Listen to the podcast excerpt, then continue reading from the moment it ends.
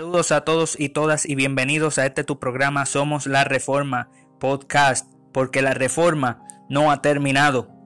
Este que te habla es tu amigo Cristian González y en esta edición de Somos la Reforma vamos a estar hablando sobre el resultado de la revelación general, específicamente bajo el tema sin excusa basado en la palabra en griego que encontramos en Romano capítulo 1, verso 20. Eh, esa palabra en griego es anapologetus, sin excusas, para ver cómo la escritura habla de que el hombre está sin excusa delante de Dios. Y ese es el resultado y el propósito de la revelación natural, la revelación general. Amén. Así que antes de ir a la palabra, quiero ir a la Confesión de Fe de Westminster en su primer capítulo, en su primera sección, y quiero parafrasear la primera parte de la confesión, la cual dice que la luz de la naturaleza, las obras de la creación y providencia manifiestan la bondad, la sabiduría y el poder de Dios, de tal manera que los seres humanos no tienen excusa delante de Dios. Amén. La escritura habla sobre el término sin excusa al hombre cuando se refiere al hombre pecador, al hombre que ha abandonado a Dios desde el huerto, el hombre ha recibido lo que, lo que teólogos le han llamado eh, revelación general o natural. Esto está basado en la misma escritura que dice en Romanos 1. Verso 18 en adelante dice, porque la ira de Dios se revela desde el cielo contra toda impiedad e injusticia de los hombres que detienen con injusticia la verdad. Esta es la condición del hombre el hombre, los hombres, dice, detienen, suprimen con injusticia la verdad. El hombre que es esclavo del pecado, el hombre que está muerto en sus delitos y pecados, suprime con injusticia la verdad. Y es por eso que la ira de Dios se revela contra impiedad e injusticia de ellos, de esos hombres. El verso 19 dice, porque lo que de Dios se conoce, le es manifiesto, pues Dios se lo manifestó, porque las cosas invisibles de Dios, su eterno poder y deidad, se hacen claramente visibles desde la creación del mundo, todas esas cosas invisibles de Él, su eterno poder, su poder, su deidad, todo está visible desde la creación del mundo y son entendidas por medio de las cosas hechas, de modo que el hombre no tiene excusa o de modo que no tienen excusa. Esa palabra, anapologetus, que el hombre no tiene excusa, que no tienen excusa. Es un adjetivo acusativo, plural, es un masculino en su género. Está hablando del hombre, está hablando de, de el hombre completo, de toda la raza humana que está sin excusa delante de Dios. Y la escritura habla de que la ira de Dios se revela en este tiempo contra esas personas. Así que la revelación general tiene como propósito dejar al hombre sin excusa, que el hombre conozca y sepa que existe un Dios, aunque suprima esa verdad en injusticia. El hombre puede ver en la creación el hombre puede ver en la naturaleza, el hombre puede ver la manifestación de la bondad, de la sabiduría y del poder de Dios. Y el hombre se queda sin excusa. Y no solamente es para, para, para dejarle sin excusa, sino que el hombre tiene el conocimiento de que Dios existe, aunque el hombre diga que no lo tiene, porque el pecado logra en el ser humano, logra que el hombre quiera correr e huir cada vez más lejos de Dios. De tal manera que el hombre aún es dispuesto, está dispuesto a negar la existencia de Dios. Pero la escritura dice que el hombre no tiene excusa. ¿Por qué? Porque las cosas invisibles de Dios, su eterno poder y deidad, se hace visible desde la creación del mundo.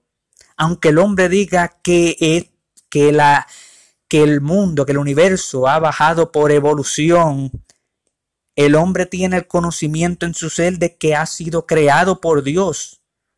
El hombre es imagen de Dios. Fue creado a imagen de Dios en conocimiento, en justicia y en santidad. Y el hombre entiende y el hombre conoce eso, pero como suprime la verdad de injusticia, por el pecado que está en el hombre, pareciera ser como si no tuviera ese conocimiento. Pero la escritura dice que el hombre no tiene excusa. Tanto así que el verso 32 dice, quienes habiendo entendido el juicio de Dios, que los que hacen que los que practican tales cosas son dignos de muerte, no solo las hacen, sino que también se complacen con los que las practican. O sea, ellos entienden el juicio de Dios, ellos entienden el decreto de Dios, el, el juicio de Dios, que los que practican tales cosas, o sea, el, el comando de Dios, que los que están en estos pecados, el hombre que está en pecado, es digno de muerte, la paga del pecado es muerte, dice la escritura. Pero ¿qué ellos hacen? las practican y se, se complacen con los que las practican. O sea que el hombre es inexcusable porque el hombre aún comprende el juicio de Dios.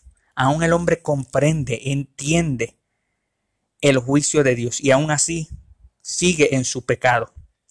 Y esto no es solamente para los que están bajo la ira de Dios presente en esa manera, porque en el capítulo 2 hay un hombre que quizás él entiende que él no está pasando por esa ira de Dios en el tiempo presente. Pero Pablo le dice en el verso 1, porque por lo cual eres inexcusable, ¿ve? Tú tampoco tienes excusa, oh hombre, quien, que, quien quiera que seas tú que juzgas, pues en lo que juzgas a otro, te condenas a ti mismo. Porque tú que juzgas, haces lo mismo. Mas sabemos que lo que mas sabemos que el juicio de Dios contra los que practican tales cosas es según verdad. Y piensas esto, oh hombre, tú que juzgas a los que tal hacen y haces lo mismo, que tú escaparás del juicio de Dios. O menosprecias la riqueza de su benignidad, paciencia y longanimidad, ignorando que su benignidad te guía al arrepentimiento.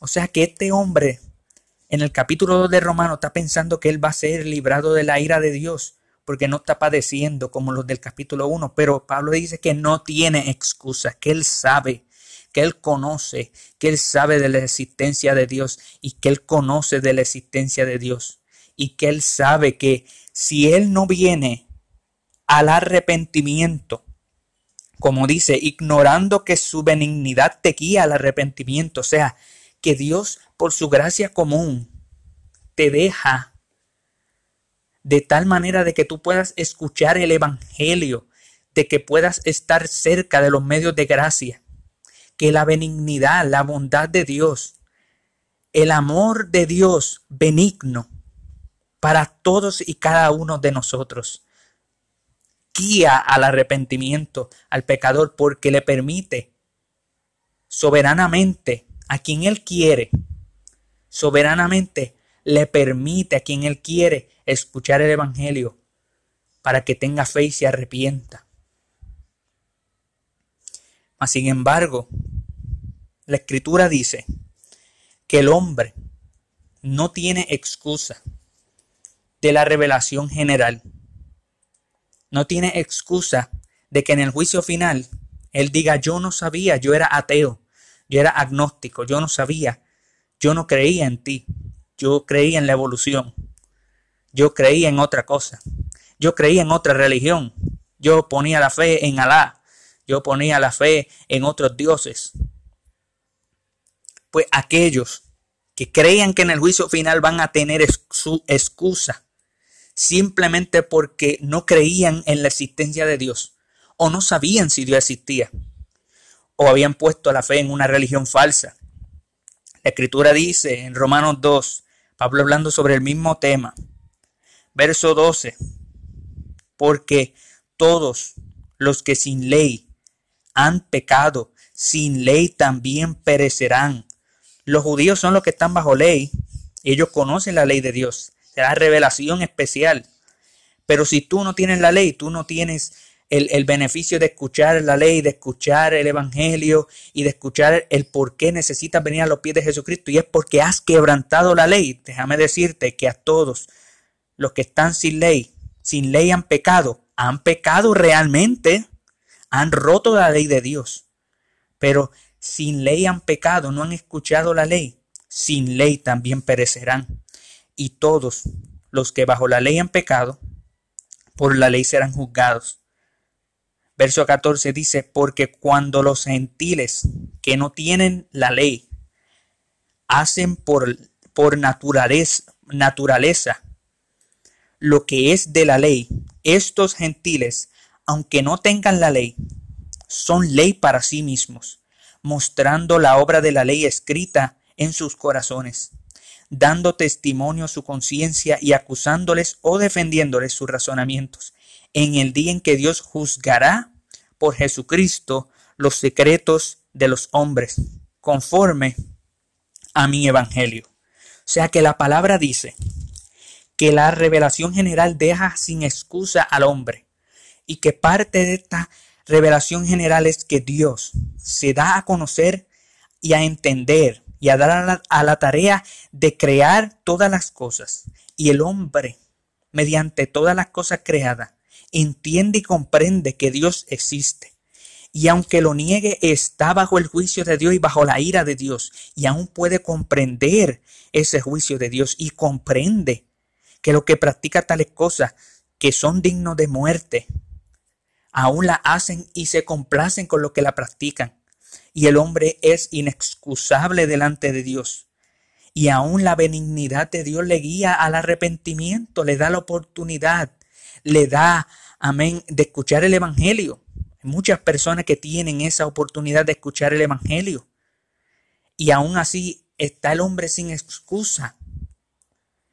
Y la escritura dice, aún más, que los gentiles tienen la obra de la ley escrita en sus corazones.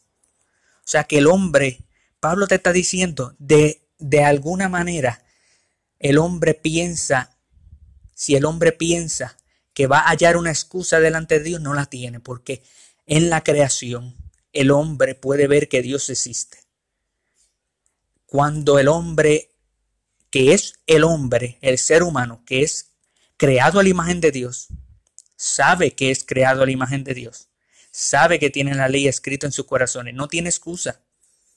La escritura dice en Salmo 19, verso 1 al 3, dice, los cielos cuentan la gloria de Dios, o sea, los cielos testifican la gloria de Dios y el firmamento anuncia la obra de sus manos. Un día emite palabra a otro día y una noche a otra noche declara sabiduría. No hay lenguaje ni palabras, ni es oída su voz. O sea que el hombre, cuando mira el cielo y el firmamento, ve la gloria de Dios, ve la obra de las manos de Dios, el hombre no tiene excusa, amado. El hombre no tiene excusa. Ahora, algo muy importante y cuatro puntos de aplicación para, para poder terminar es que la revelación general no es salvífica porque ese no es su propósito.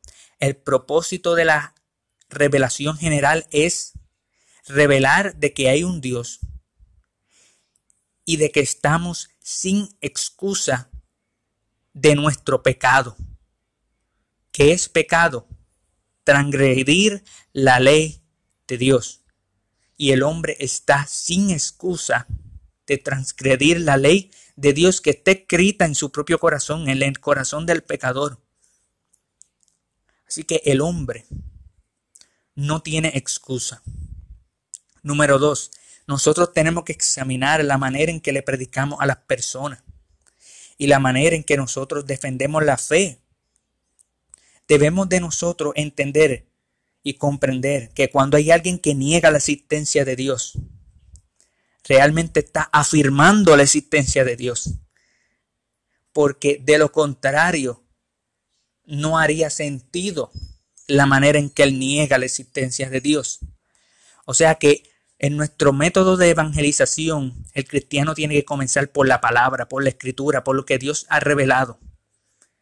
Y cuando el hombre que suprime la verdad de Dios en injusticia por su pecado, cuando el hombre quiere negar la existencia de Dios, debemos devolver a la palabra y decir, decirle, eso que tú me estás diciendo, es esa explicación que tú me estás dando, eso no es algo nuevo, eso no lo inventó Darwin. La escritura dice que el hombre suprime la verdad en injusticia. La escritura ya vio el escenario en que el hombre pecador es, es, es llevado por su pecado, hasta donde puede llegar el pecador, negar la existencia de Dios. O sea que debemos de regresar a las escrituras. Y número tres, ¿qué es lo que sucederá y sucede con aquellos que nunca escucharán el Evangelio? La escritura dice que el hombre pecador ha roto la ley de Dios y está sin excusa. Así que si hubiera excusa delante de Dios, es mejor no enviar misioneros a los campos para que ellos tengan una excusa delante de Dios. Pero por esa misma razón es que nosotros enviamos misioneros. Porque como el hombre no tiene excusa delante de Dios, si el hombre muere, la escritura dice que luego de la muerte va el juicio. Si el hombre muere sin conocer a Jesucristo, sin, sin, sin haber creído en el sacrificio de Jesucristo y haberse arrepentido de sus pecados, el hombre va a irse al infierno a sufrir el castigo y la ira de Dios por sus propios pecados, sabiendo y entendiendo que estaba pecando, porque tenía la ley de Dios escrita en sus corazones, sabiendo y entendiendo que existía un Dios, aunque le negara.